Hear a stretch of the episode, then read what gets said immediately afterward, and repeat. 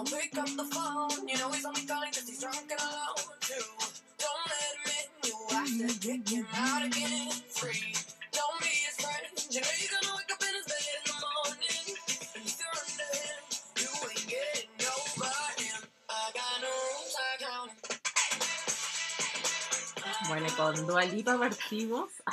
Yo creo que Dualipa es una de las eh, cantantes que por primera vez yo creo que nos expresó directamente lo que son estas new rules eh, para ser responsable efectivamente con uno mismo. Que es como, mira, este gallo ya me contó su panorama. Si yo le abro la puerta, si yo le contesto el teléfono, voy a terminar durmiendo con él y no va Claro. a pasar nada. Yo creo que No fue... allá. Fue una de las primeras que lo dijo directamente, obviamente Mm. hay otras canciones que hablan sobre este tipo, pero no eh, de responsabilidad afectiva, pero no era directamente, y la Dualipa como que fría, de una manera más fría, nos dice como, mira, sé el contrato de la relación y por favor amiga date cuenta que no va a cambiar, que esas son las reglas de la relación. Es como una amiga, te cuento. Una amiga date cuenta con la... O Y sea, le o sea, cuesta, porque a la O sea, loca cuando llega una amiga con una historia así, tú le mandas la canción. le decís, ¿sabes qué? No le contesté el teléfono Nada más, por favor, por favor. No, pero la Dua Lipa acepta que el loco la quiere para huevear nomás y lo Claro. sabe. Y yo creo que ahí un poco parte la responsabilidad afectiva, que es como las expectativas. Primero es un cuidado mutuo eh, de la otra persona. No es hacerse cargo de las emociones, mucha gente confunde, no es hacerse cargo de la emoción de la otra persona, pero sí saber que tu comportamiento y tus emociones pueden provocar algo en el otro. Y eso Claro. sí hace un cuidado mutuo. Ahora es importante discutir, que lo vamos a discutir yo creo en este capítulo, bueno, ¿cuándo estamos hablando? Como, ¿Cuándo quizás es correcto hablar de responsabilidad afectiva? Cuando estoy conociendo algo, no sé, en un chat, Mm. eh, como, ¿dónde está el límite también? Como, ¿quién es culpable y quién no es culpable? O como, eh, todas estas cosas que son... eh, no son nuevas, pero al categorizarlas tenemos una cierta expectativa de como chuta, en verdad, eh, no es que yo sea así, pero esta persona me puede estar provocando esto y hay cierta responsabilidad en eso, en validar como tus emociones. Y yo creo que la responsabilidad afectiva llegó un poco para quedarse. Porque las personas ya están siendo más conscientes de las emociones, eh, de la categorización también de las relaciones, de lo que es, eh, no sé, un amigo con ventaja, de lo que es como un futuro long term, ¿cachai? A largo plazo, de lo que es un long term, de lo que es un, perdón mi spanglish, de lo que es un sexo casual. Me encanta tu Spanglish porque me cago que antes la gente era por default, es como que no se hablaba mucho, era como, bueno, eh, me llevo bien con este gallo y no pasó nada y Yo después... creo, que, yo creo que ahí tienes un buen punto, porque mm, justamente siento que los, el entendimiento de los vínculos ha cambiado muchísimo. Entonces, probablemente antes eh, las reglas o cómo estábamos seteados cuando nos vinculábamos era fidelidad tal vez Claro. y, y- y respeto hasta cierto lugar, pero hoy día entendemos que los vínculos son muy complejos y un vínculo te puede generar mucha felicidad como también te puede generar un montón de sufrimiento. De ansiedad y... Exacto, y, y- y probablemente historias muy miserables de la vida. eh, y justamente tiene que ver con eso, porque tal vez tenemos que repensar un poco cómo nos estamos vinculando, qué implica un vínculo, cómo soy yo vinculándome, y eso eh, requiere una reflexión, una revisión. No, y eh, antes nadie se atrevía a hablarlo, porque en el fondo es como, antes había categorizaciones, como tú estás soltero, tú estás en una relación, puede ser algo entre medio, eh, pero si no tiene nombre, no me güey. Era un poco así, pues, si no, o sea, si no Claro. estoy en una relación, no me güey. Pero hemos empezado a ver que el cerebro, con todo lo que hemos hablado, no funciona así. El cerebro está en check. Da lo mismo si tú le pongas nombre que, que matrimonio, pololeo, el cerebro ya está sintiendo algo. Probablemente si estáis tirando mucho con una persona, ya hay una do- dopamina, una oxitocina. Entonces, igual hay un vínculo. Entonces, igual ahí está en discusión un poco de hacer match con lo que a uno le está pasando y con también la categoriz- categorización cultural que existe. Porque, porque igual es interesante decir como, bueno, si tú no tienes nada con nadie y si tú te estás vinculando con esta persona, ¿dónde viene también esta responsabilidad afectiva? Como en qué momento se da. Y yo creo que debe, de- debe ser parte de un cuidado, insisto, con este cuidado mutuo, que es como, bueno, una amistad obviamente tiene una responsabilidad afectiva, Claro. una pareja tiene una, una responsabilidad afectiva, pero es más allá de la categorización. Yo insisto, hay muchas cosas entre medio y yo creo que por eso también se da este tipo de, de- de problemas que nos dice la Dualipa, que es como chuta, tiro con este gallo, este gallo me gusta y voy a caer de nuevo si tiro con este loco. Mm. Eh, ¿Qué hubiera pasado Dualipa si hubiera estado responsable efectivamente? Bueno, probablemente eh, hubiera ido a tirar con el loco sabiendo la consecuencia. Sí, yo creo que Claro. yo creo que la gente de repente confunde que es como cambiar o hacerse responsable. No, si el loco quiere tirar, por ejemplo, y tú estás enganchada, pero saber eso, eso es ser responsable. Que el loco te diga, que- ¿sabes que Estos que- son mis límites, estas son mis expectativas de la relación. Que todas las reglas estén disponibles y estén sobre la mesa y que todos tengamos la película clara. ¿Cachai? Eso Que es algo que- peludo. ¿Tú sí. crees que le quita pasión eso de repente a las cosas? Eh, creo que probablemente esa es una variable que no debiésemos considerar. Pero se considera. Sí, se considera. sí, el sí, se silencio considera. es como mal tergiversado como sensualidad, ¿cachai? Es A mí, por ejemplo, me pasa que El si, fluir, si eh, un, digámoslo, si- un hombre como que... eh, Está y- fluyendo. o, o más que estar fluyendo, como que tal vez no quiere hablar de este tipo de cosas, yo honestamente ahí siento que no tengo nada que hacer. Ahora, ¿cachai? Es como no. Y te mandáis un ghost. una, una persona y lo costeo. No, no. no, no, no. No, no lo haría así, pero, pero sí creo que mm, creo, creo que en parte eh, tiene que ver mucho con conectarte con lo que tú quieres eh, de la relación o de ese vínculo. Y eso requiere honestidad y hacerse cargo. Y creo que muchas veces los ghosting o la irresponsabilidad afectiva surge por eso, porque la gente no quiere hacerse cargo de lo que está sintiendo o de lo que el otro también está sintiendo. Y ahí viene la confusión de como no me quiero hacer cargo de lo que está sintiendo el otro porque no me corresponde. Y yo creo que ahí hay que hacer una diferencia como Mm, bien, sí. bien sutil. Desestructuremos eso. Desestructuremos eso y con- voy a dar como un ejemplo los celos. Mucha gente cree que la emoción de los celos es algo personal. Sí, pueden haber personas exageradamente celosas como característica individual, Claro. pero los celos nacen de en realidad una interacción que es una triada. Tú ves algo que está ocurriendo. Mm. Entonces, tú puedes sentir celos con una persona y con otra no. Claro. Eh, y un poco pasa lo mismo con esto, como tú puedes sentir ciertas emociones o ciertas expectativas con una persona que con otra es distinta. Entonces, categorizar, por ejemplo, que ocurre mucho a las mujeres de intensas, la intensidad probablemente en una mujer, porque lamentablemente es muy patriarcal, la, la mujer no más intensa, ta, ta, ta, eh, no es que la mina sea intensa, la mina está expresándose en un momento determinado con una ansiedad determinada que probablemente con Juanito los palotes puede ser distinta. Y yo creo que ahí está la confusión y ahí está, es un fenómeno diádico emergente y ahí está Mm. la responsabilidad afectiva. No es una característica individual tuya de que la Mm. persona se tenga que hacer cargo, porque puede pasar que sí, o sea, si tú estás saliendo de una celópata o un celópata, obviamente no te puedes hacer cargo de eso. Eh, ese límite es, es muy sutil. Claro, yo creo que hay una línea que, que es difusa, estoy de acuerdo, porque, porque estoy muy de acuerdo con que uno no tiene que hacerse absolutamente cargo Claro. del otro o de lo que esté sintiendo el otro, eh, pero creo que una, una manera de, de hacer que esa línea no sea tan difusa es ser claro y comunicarse. Sinceridad aunque duela. Yo creo que eso Exacto, es. Exacto. Dualipa, Exacto. o sea, como... Mira, si, si, hubiese, si hubiese, por ejemplo, ¿tuviste Sex and the City? Sí. Ya, pues si Mr. Big hubiese sido eh, responsable efectivamente de un inicio, la Ah. serie no hubiese existido, porque, porque estaba muy claro que al Sí. principio era como, como que no quería estar con ella seriamente o no, o no se complementaba, ¿Tú no se que la acoplaba en la- cultura, es es muy interesante lo que decís, porque quizás la Mm. cultura también nos ha modificado como con una esperanza, con un hope, con, con esta frase con, con esta frase de la esperanza es lo último que se pierde, pero guachito, en las relaciones debería ser lo primero que se pierde, porque si tú estás viviendo en una relación que te están dando señales verbales, vamos a hablar de las no verbales, pero verbales de que la cosa no funciona y tú estás viviendo con hope de que vas a cambiar a esa persona, no Exacto. estás así, o sea, ya hubo una responsabilidad afectiva que te dijeron y tú sigues. Ahora, es rígido porque hay gente Sí. que de verdad sigue y sobre todo Mm. las, relaciones, las relaciones que están en esta fluidez, in between, ¿cachai? Que como que no, no son nada o son algo y, y bueno, y gente que está en la misma relación igual como que sigue con esta esperanza.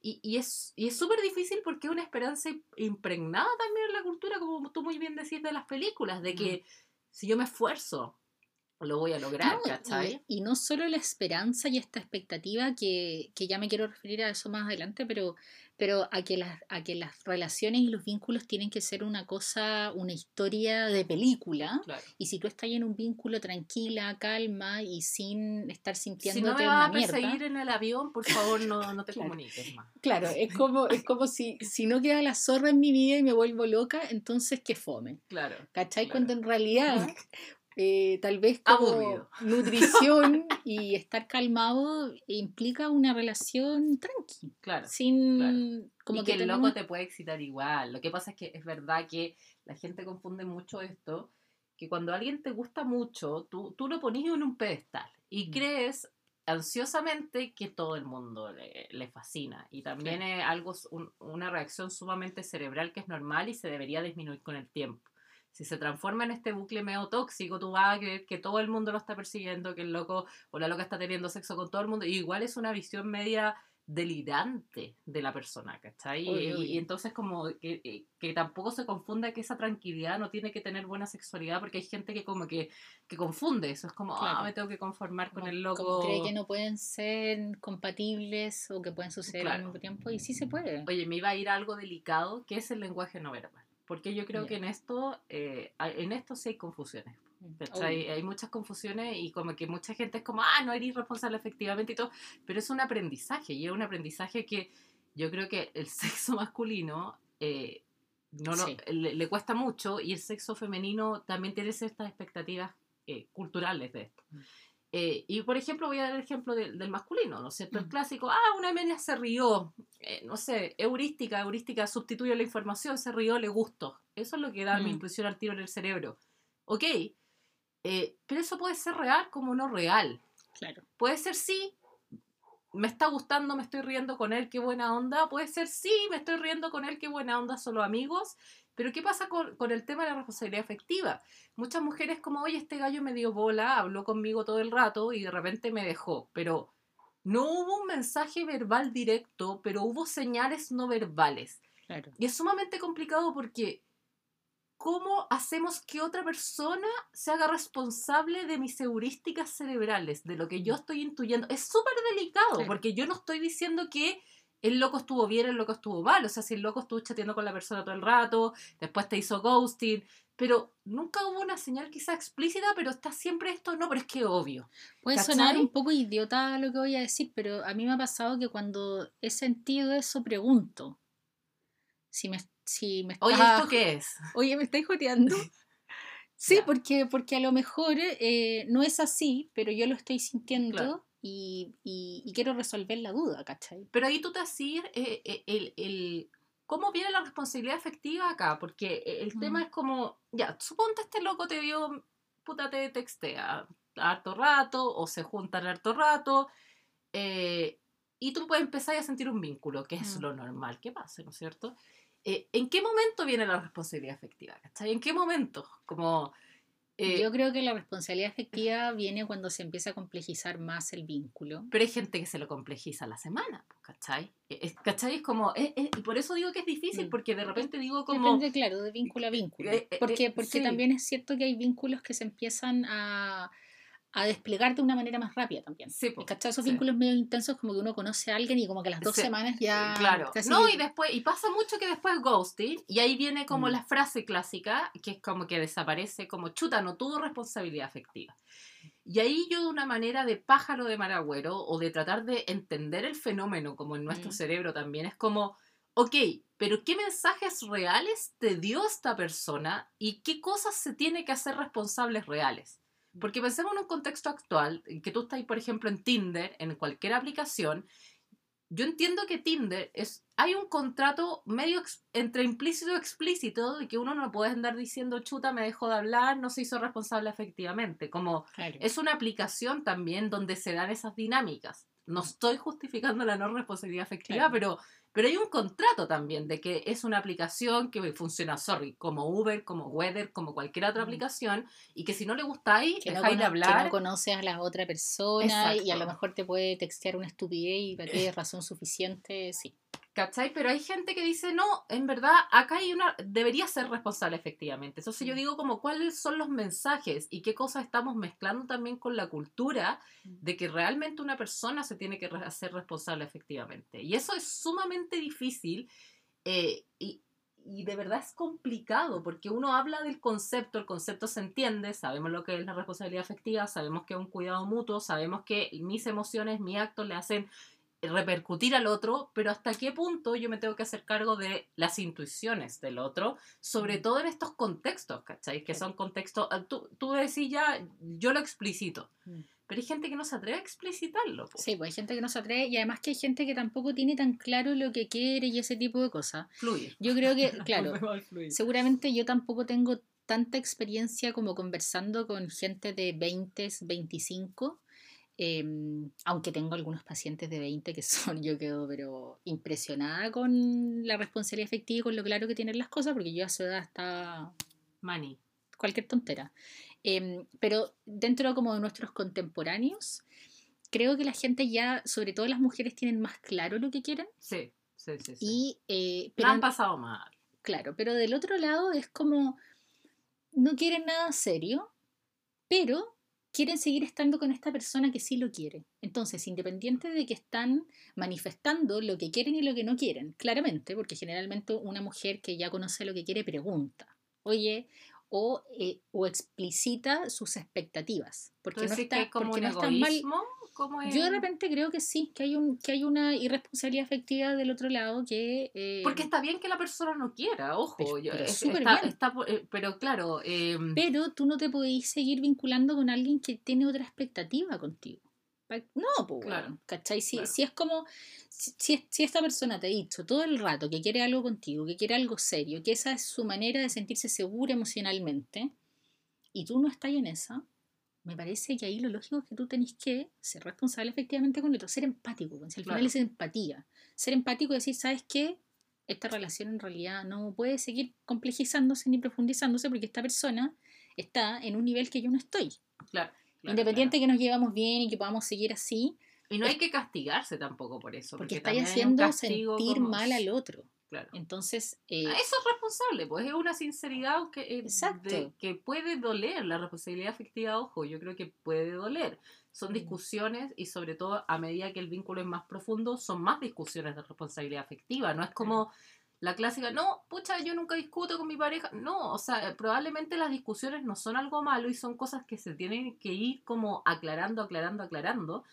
Eh, pero el tema, nuevamente, a mí me pasa que no sé, o sea, y me cuesta también dilucidar en qué momento, pero es verdad, bueno, no me gustaría dejar de mencionar lo que tú decís, las nuevas generaciones vienen con un seteo de responsabilidad afectiva mucho más claro, más ¿cachai? acceso a la información que nosotros también y, Y, y eso, sí, y eso yo creo que viene un poco por o sea, nosotras a los 20 años no teníamos este podcast para estar escuchando gente Es que es verdad, pues, ¿cachai? sí. Si, si tiene que ver con eso, con el acceso a la información, entonces ahora se valora más esto y, y, y- y- y esa dosis de empatía, de fijarte en lo que está sintiendo el otro, creo que tenemos que hacerlo. Porque mi bienestar y mi felicidad, que también lo hablamos en el web La Felicidad, puede ser la desgracia de otra persona. Sí. Entonces hay que estar teniendo cuidado porque tú te estás vinculando con alguien más. No, yo creo que llegó nuevamente para quedarse. Y si lo, lo- lo- los hueones, voy a decir los hueones, de 30 o más, eh, no, se, no cambian el switch, no van a poder tirar con la de 20. Y esa es la puta realidad. O sea, sorry, pero esto es selection, sea- natural selection. O sea, si tú es lo mismo que a lo sexual, ¿cachai? O sea, si no sabemos cómo tener un buen sexo oral, quizás es como, loco, o aprendes o te, O sea, queda- o te quedas en un nicho y lo mismo acá, o sea, o, o aprendes un poco a sincerar lo que quieres, lo que no quieres y también está bien no querer nada. Mm. Igual yo me lo pregunto como, y yéndonos quizá a la parte como más eh, científica, más evolutiva, sabemos que a los hombres, eh, o sea, se han estudiado mucho los tipos de relaciones, sobre todo la amistad, eh, lo- en los fuck friends, que son súper comunes, porque es un poco eh, lo mismo que pasa de repente con otros tipos de sociosexualidad, que tenés ciertos beneficios, pero seguís un poco tu mundo, no querés Claro. incursionar en una relación, etcétera, etcétera.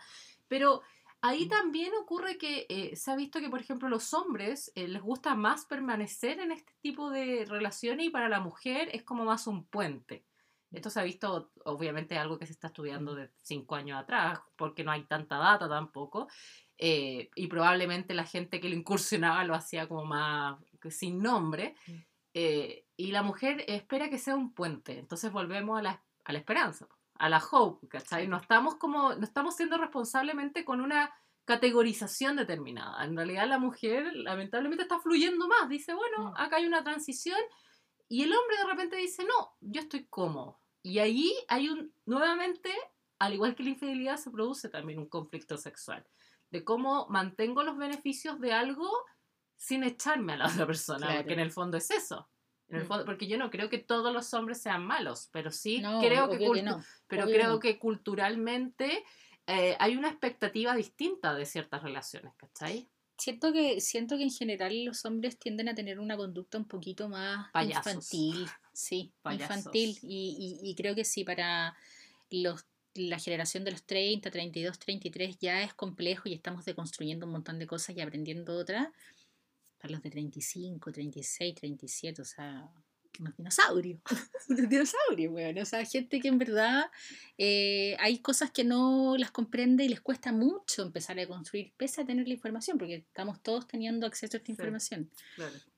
Pero en general, Es desconstruir también, perdón que te interrumpa, Sí. la masculinidad, porque hay muchas Mm. cosas eh, que tienen que ver con lo masculino que a- a- a- ellos mismos hacen presión. Por ejemplo, este concepto de que tirar con más personas o tener muchas mujeres es bueno, como el típico de pescarse muchas minas en el carrete, esta cuestión de galán.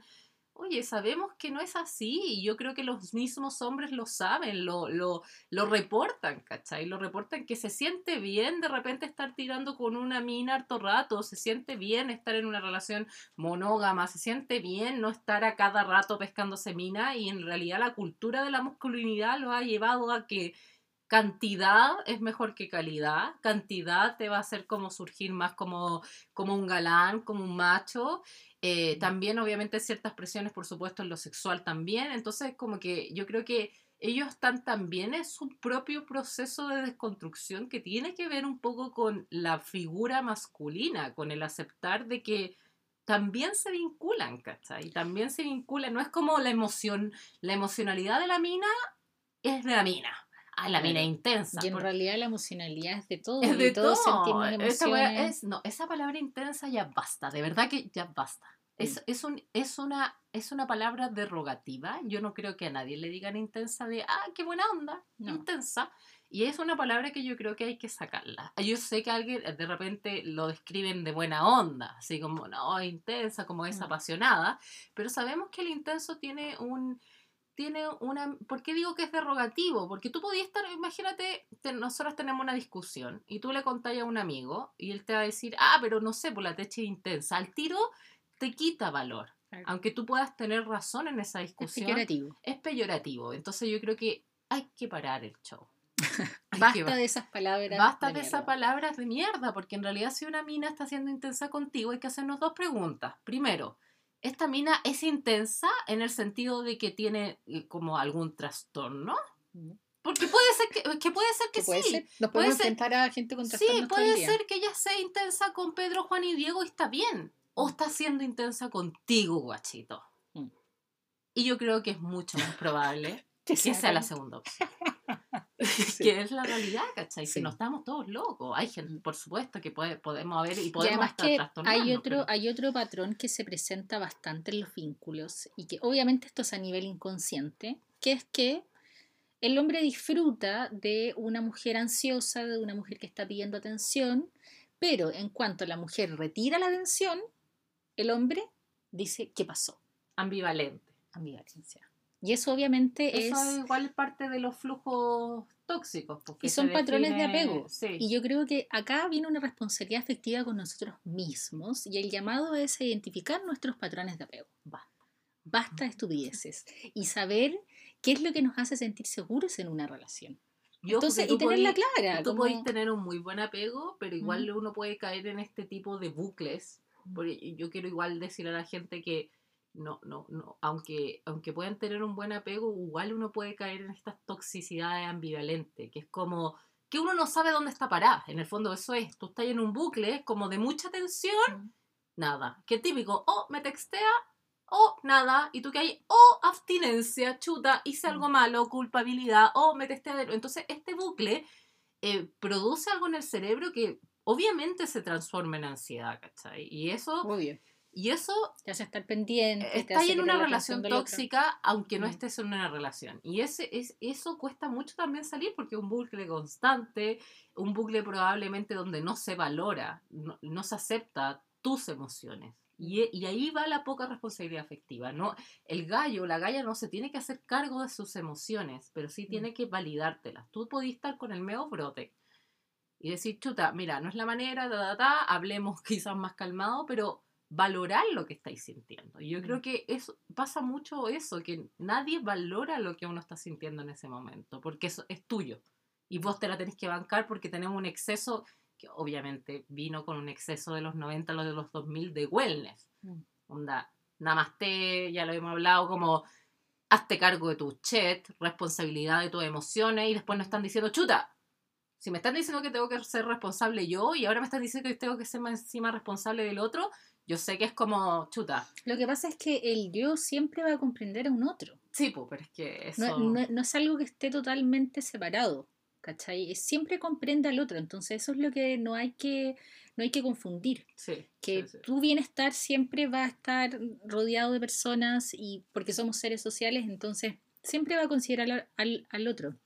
Ya lo hablamos en, qué buen fue que hablamos esto del, de, mm, del ser empático y bueno, y el, y, el, y el siempre estar considerando al otro, pero yo me quería referir a algo para Uno de ser, los primeros creo que fue. Sí. para ser también, ahí después tal vez lo podemos meter. Buena la intuición, pues. Bueno, no, no, cuando hablamos de que. Creo No, que fue con fracasar en el sistema, puede ser. Puede que, ser. que fue cuando hablamos que, que en No, general. buen sola, buen sola, porque hablamos de los vínculos, me acuerdo. ah, ahí. y, y Sí, en Buen sí. la felicidad. Sí. Ese quería En todos hay que escuchen todo, ya basta. Ya, sí, basta. Vayan, vayan a, a esas clases. No, pero quería Vayan referirme como en el pasado, eh, yo he sido irresponsable efectivamente, claramente. eh, y para poder analizar y ponerme en el lugar de lo que puede estar pasando con una persona, porque entiendo que no toda la gente lo hace de mala voluntad y No, unas po. conchas de su madre. No, por eso, Sí, por eso te digo que yo, en la y a eso iba con este mensaje, porque se nos dio un mensaje y después chuta el otro, y alguien que, chuta, eh, conozco mis emociones y me costó y ahora me tengo que hacer cargo del otro, le Claro. está costando, o sea, como que es un trabajo como... Ahí hay, hay una persona que está lidiando con algo que le cuesta Sí, y que no lo sí, sabe hacer bien. Entonces, eh, en mi caso, por lo menos cuando lo, lo he hecho, es porque justamente no estaba registrando lo que me estaba pasando, lo que estaba sintiendo y no estaba tomando decisiones. Básicamente no me estaba haciendo cargo de lo que estaba sintiendo. Entonces, evidentemente eso trae una consecuencia, porque todo lo que nosotros hacemos trae una Trae- consecuencia. Protege a los demás. Exacto. Y si estás en vínculo con alguien, va a traerle consecuencia a esa persona o al vínculo. Entonces, ¿en qué decantaba esto? Era que yo estaba dando la cacha porque no sabía terminar una relación, no sabía terminarla, no podía terminarla, no sabía reconocer y decir, ¿sabes qué, Camila? Esto ya no va. Esto tienes que terminarlo nomás. Punto. Claro, Basta. Ya basta de estupideces. ya basta. ¿Cachai? Me faltaba Sí. terapia. Me faltaba Tú decís responsabilidad que afectiva. ya, ya hay que pedir eh, certificado de terapia. Sí. Yo, yo honestamente, bueno, esto es súper- personal, pero, pero para Tú mí vincularme con una persona que no haya trabajado y tenga sus cosas más o menos ordenadas, más o menos claras, no que ya las tenga resueltas, nadie las tiene No, resueltas y no, no las no, vamos a resolver luego, nunca, seguro. claro.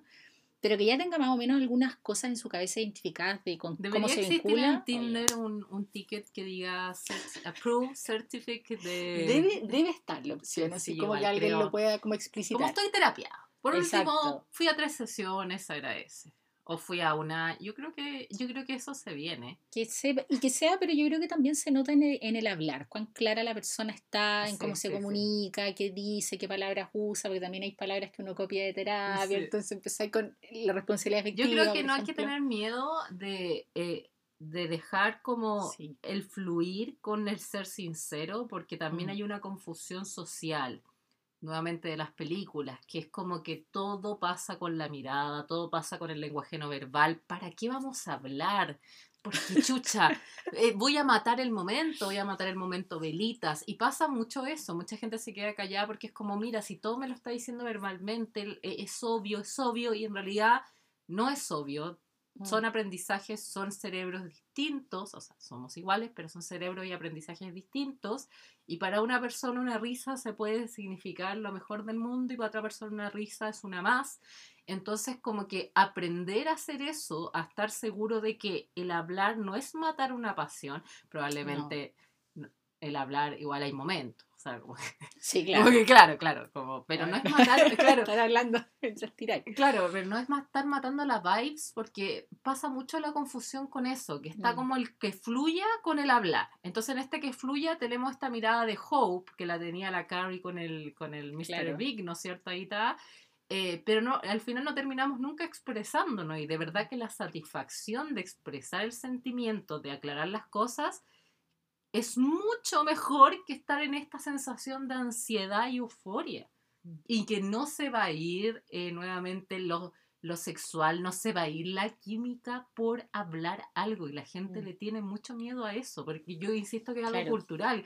La película, el guan te mira, tú lo miras y el guan sabe dónde hacerte llegar al orgasmo. Como que siempre hay como una weá de que nadie habla. Claro. Y Como todos que todo, entienden como que, todo. claro, todo se, todo se entiende y el problema es que todo se malentiende. Sí, ese es el tema. po. ¿cachai? Y Por no hablar, por no preguntar, porque finalmente, por ejemplo, se romantiza, sí, nuevamente. Sí, se romantiza se- el quedarse callado y que el loco asuma, po. y honestamente cuando a mí alguien me pregunta así como, puta, es que tengo miedo como que me patee, yo le digo, es que ¿sabéis qué pasa? Que ese miedo a que te patee o que te diga que llegan hasta acá, Oye, vamos a comer chocolate. vamos a comer chocolate. Estamos comiendo... Toblerón, que Toblerón. ojalá no, no, Tiny. no- nos traiga algo. Algo de felicidad, Algo este, en este julio frío.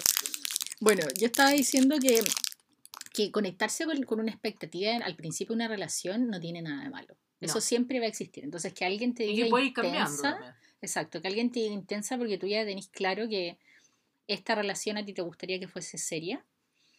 Y acá la gente como que, wow, se espanta, pero oye, si tú estás dispuesto en el mercado de vínculos y parejas y lo que tú esperas es encontrar una relación que obviamente inicialmente no va a ser seria y ni va a ser un pololeo, pero estás buscando eso, dilo, Claro.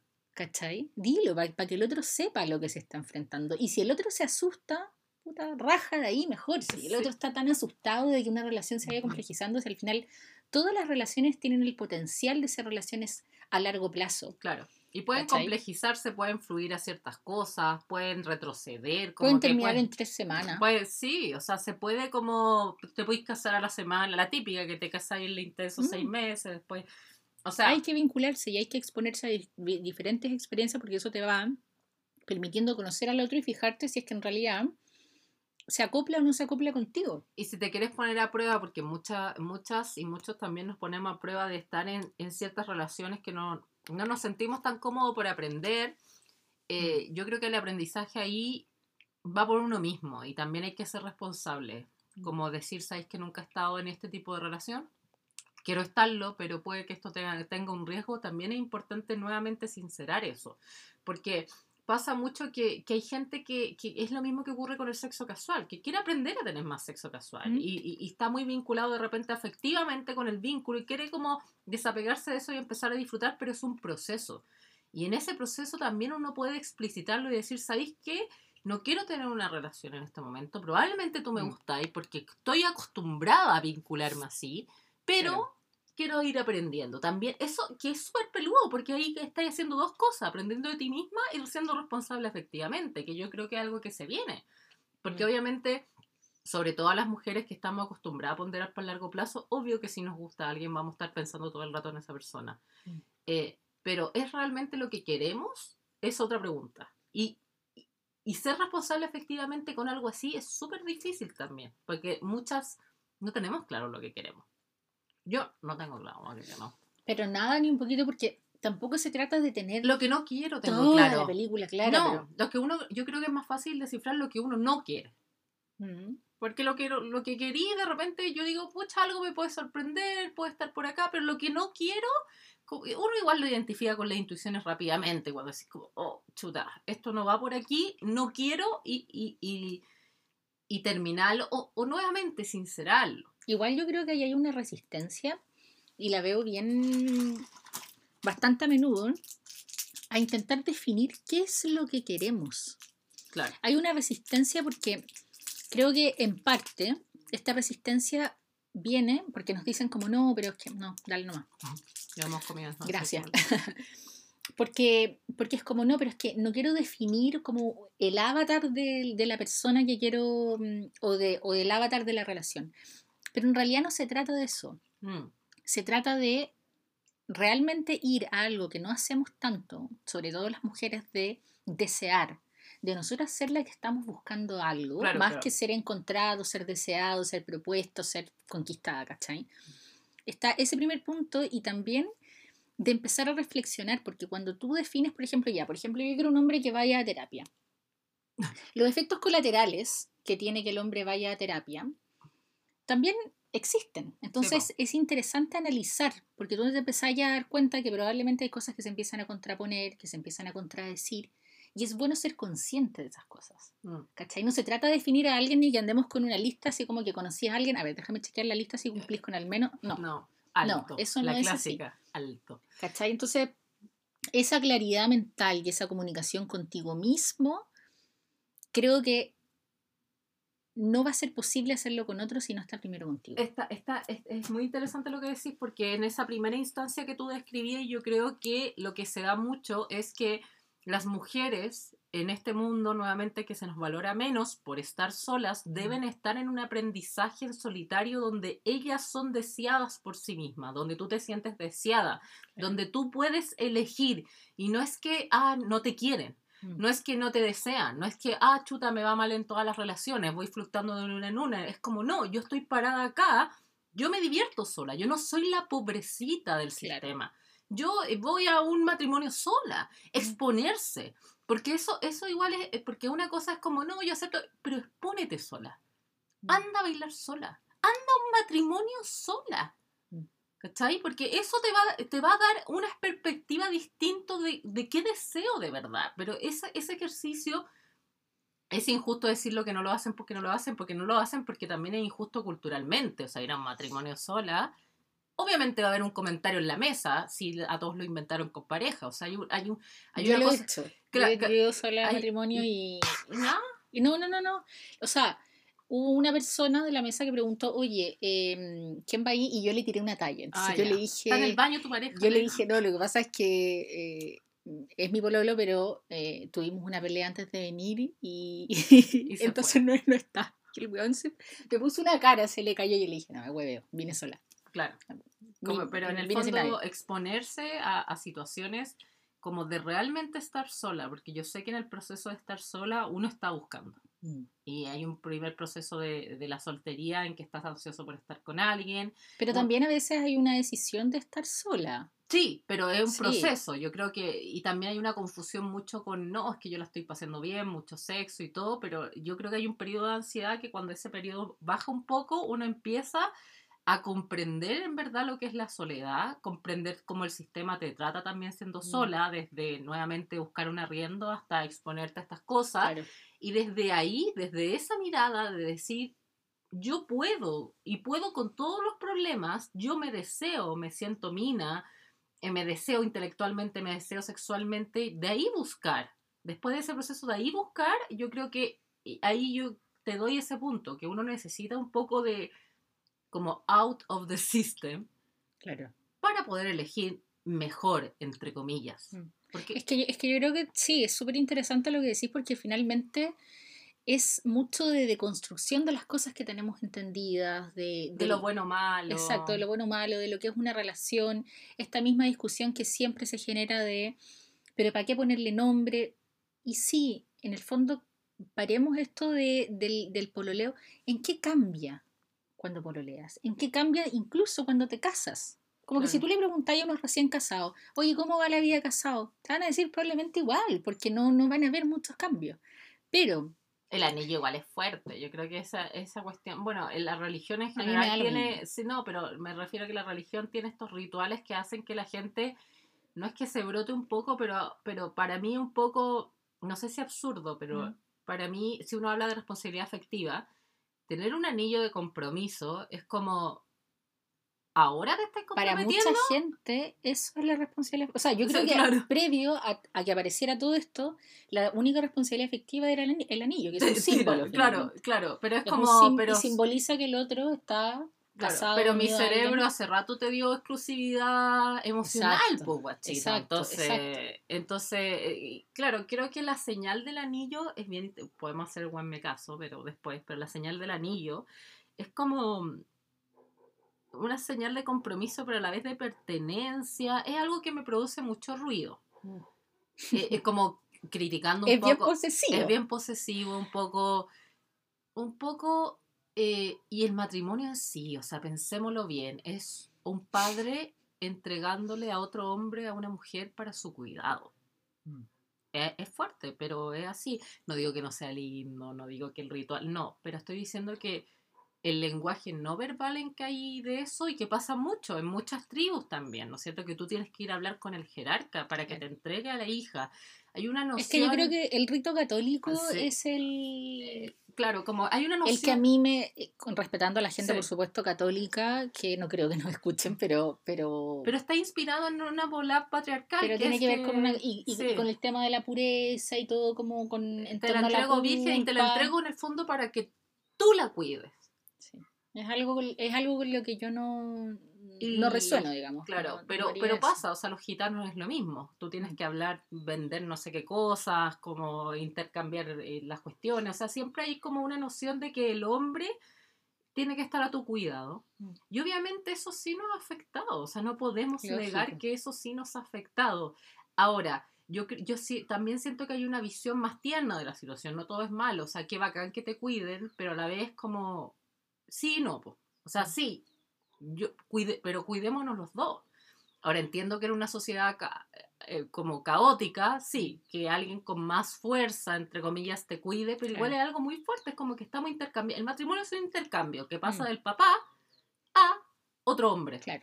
El papá entrega a la hija. El papá entrega a la hija, ¿cachai? vestida de blanco por el tema de la virginidad, pero pasa en muchas religiones y muchas tribus. Mm. Yo insisto que hay un tema de que entregamos a la mujer.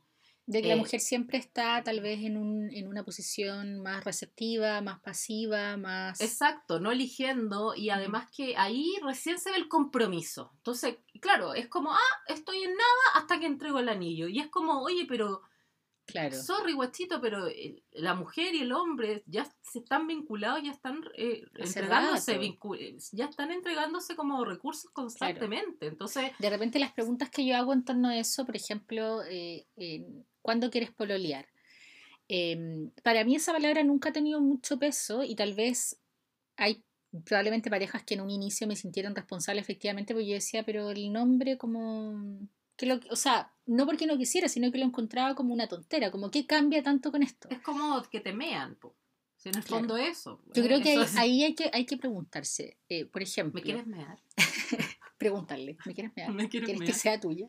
No, pero, pero, ¿qué es el pololeo? ¿Qué significa para nosotros el pololeo? Si el pololeo significa, por ejemplo, exclusividad, entonces saca la palabra pololeo, porque en realidad Exclusivo. estás diciendo una palabra cuando en realidad quieres decir 50. Exclusividad, más frecuencia, Claro. para O sea, vernos, presentar mal. No tengo idea, las cosas que incluyan Claro. eso, Pero en general, Ir un es exclusividad sexual y emocional.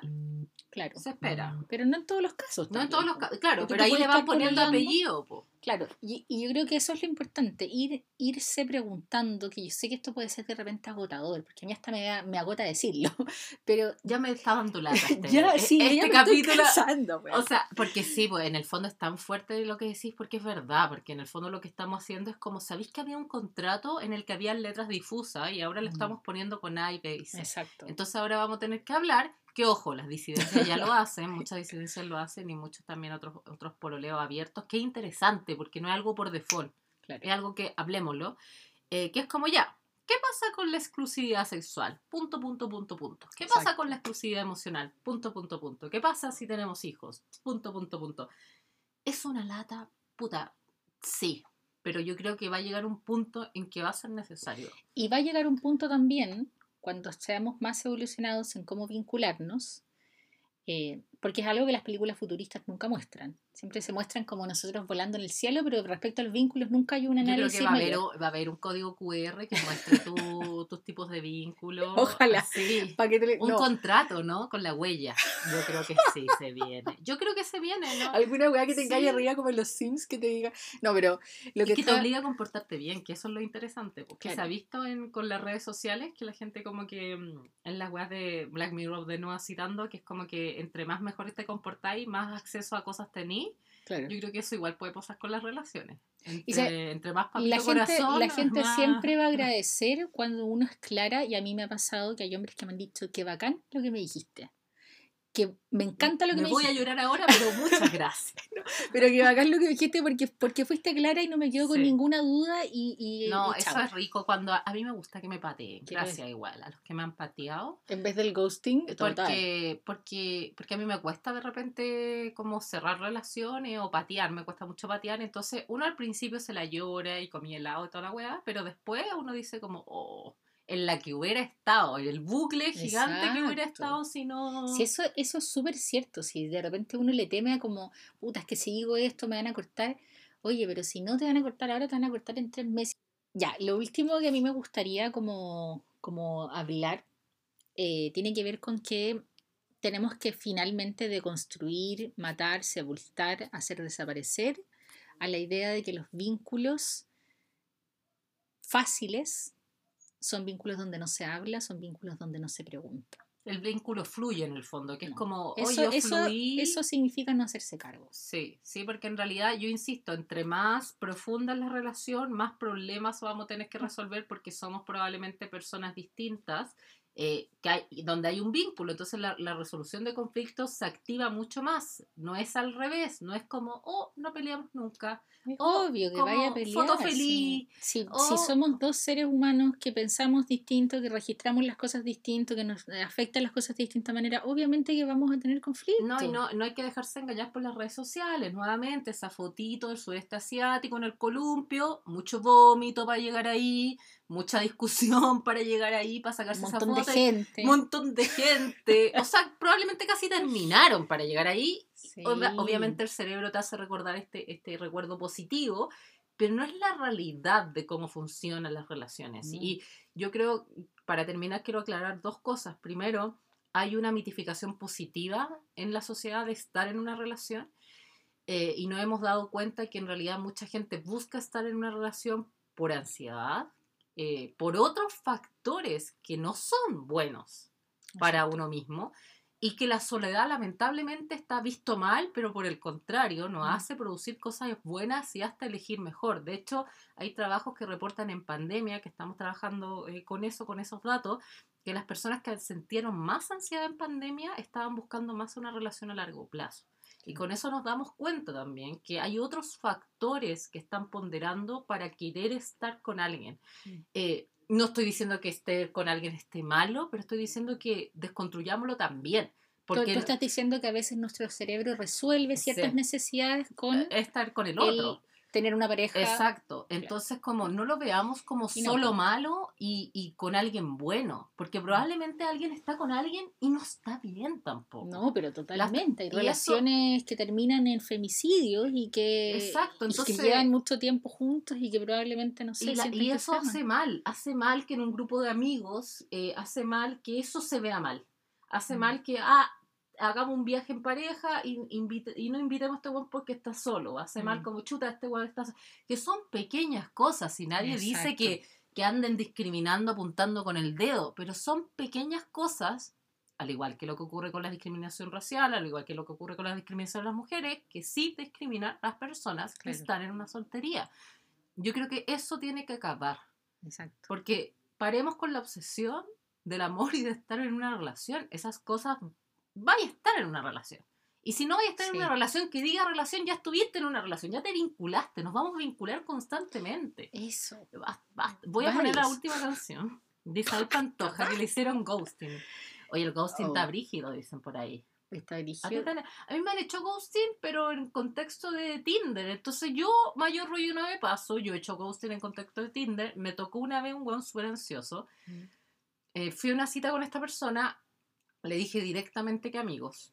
fui súper responsable efectivamente. Él me siguió hablando, me siguió hablando, me siguió hablando. Y me dijo, oye, me estás haciendo ghosting. Y ahí le hablé nuevamente. Y le dije, no estoy interesada, ta, ta, ta. Pero fui clara con él. Claro.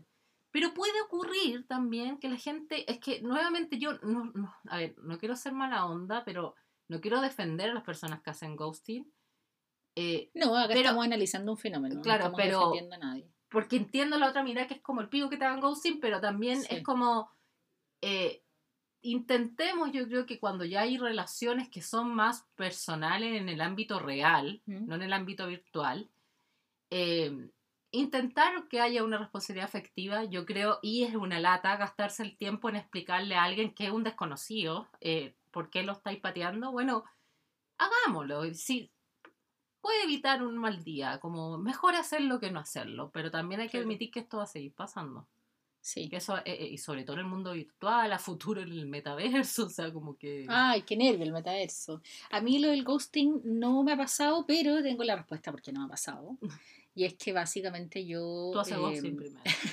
No, básicamente no me vinculo con nadie. Ay, No, no. no me interesa. em, Ellos creen que me están haciendo ghosting. yo creo que es porque eh, se trata de, de no haberme expuesto tanto. Ah, claro. ¿Cachai? No, no. En general, Uno cuando que elijo pareja. uno que intensa, Claro. no, yo ya lo doy todo. Yo cuando, elijo, yo cuando elijo pareja, eh, eh, tengo que confiar mucho en esa persona. Y le abre el portal. No estaría ni cagando con alguien que siento que me va a gostear o que me va a cagar o no. Ah, claro. Eso es algo que a mí que yo Igual no el gosteo, el gosteo de repente viene y ha pasado porque lo he hablado con una, saludo a una amiga que la gostearon hace poco, eh, que viene de la nada, po. Esta cuestión igual es entretenida porque Bueno, viene eso sí me ha pasado, que hay gente que se ha sentido gosteada conmigo, pero yo no les encuentro la razón porque les Ah, digo ya. así como estáis meando por el tiesto. Ah, o yo- sea, ya, ya acá, no, basta. acá no existe nada, yo no sé de qué me estáis hablando. Ah, perfecto, perfecto. No, pero hay personas que están en un tipo de relación bien intensa y de repente se deja hablar y no se lo esperaba la otra persona, entonces ahí viene como una crisis de gosteo. ¿Sabes qué? Me acordé de algo reciente que me pasó. Creo que hubo un intento de gosteo, pero aquí vine yo con responsabilidad efectiva y le dije, a ver, para hablar las cosas. Ah, ya, o sea, Pasa, antes, ta, antes, ta, que te, antes de que te lo hicieran, Estaba dijiste, empezando a emerger, pero creo que era algo mutuo, ¿cachai? Ah, como ya. de... mm, eh, no sé. ¿para qué nos vamos a hacer esto? Sí, y fue bonito porque vi un contraste, po. como que un crecimiento personal, creo yo, del, del comunicarse bien, del decir las cosas y que quede todo muy explícito y, y saber que nos vamos a vincular muchas veces. Y lo que tú dijiste también, lo que tú también dijiste, no, es entretenido, lo que tú dijiste es em, como no, no ver lo malo como que tú estás practicando algo en una relación, sí, Claro. obvio. Sí, Sí, te sirven de práctica las relaciones, Sí. ¿cachai? sí. Es una manera frívola tal vez de decirlo, pero están todos, todos están practicando. Oye, y practicar, no, lo, lo importante es practicar para, para la nada también de repente, porque hay gente que dice, no, he aprendido mucho con mis relaciones y va a llegar el amor de mi vida. No, guachita, o sea, Mm. puedes, puede ser, pero no, no hay una cúspide de práctica. Exacto, No hay, una cúspide. meritocracia. No hay un punto final. no, no hay una meritocracia de Pero, relaciones. pero ese, ese, asumir ese vacío para el 90% de la gente es Terrible. complejo. No, Como saber que sí. no hay una cúspide, No hay yo creo, mi- mis alumnos de neurobiología del pero amor, ¿cómo te dice? no, quedaron todos con depresión. Las Todos con desilusionaste. terapia. Yo como, usted esto es un gasto de tiempo. No, Ya, oye, voy a ponerle Isabel Sí, por Pantoja. favor, ya, ya me cansé. Marinero de luces, que es como, ella le hacen ghosting. Le hacen ghosting Pobrecita. y puta lo canta tan apasionadamente. Dale, ponle. Espérate, vamos a poner. Oh, oh. Igual yo creo que ella lo trata bien porque dice que se fue con su velero y toda la weá, pero el weón la dejó. de luces con alma de fuego y espalda morena. Lo trata bien, igual. Lo encuentra rico. ¿Quién se perdió? Se hizo ghosting, amiga. Se Oh, perdió la wea. Se nos perdió. Que esperando.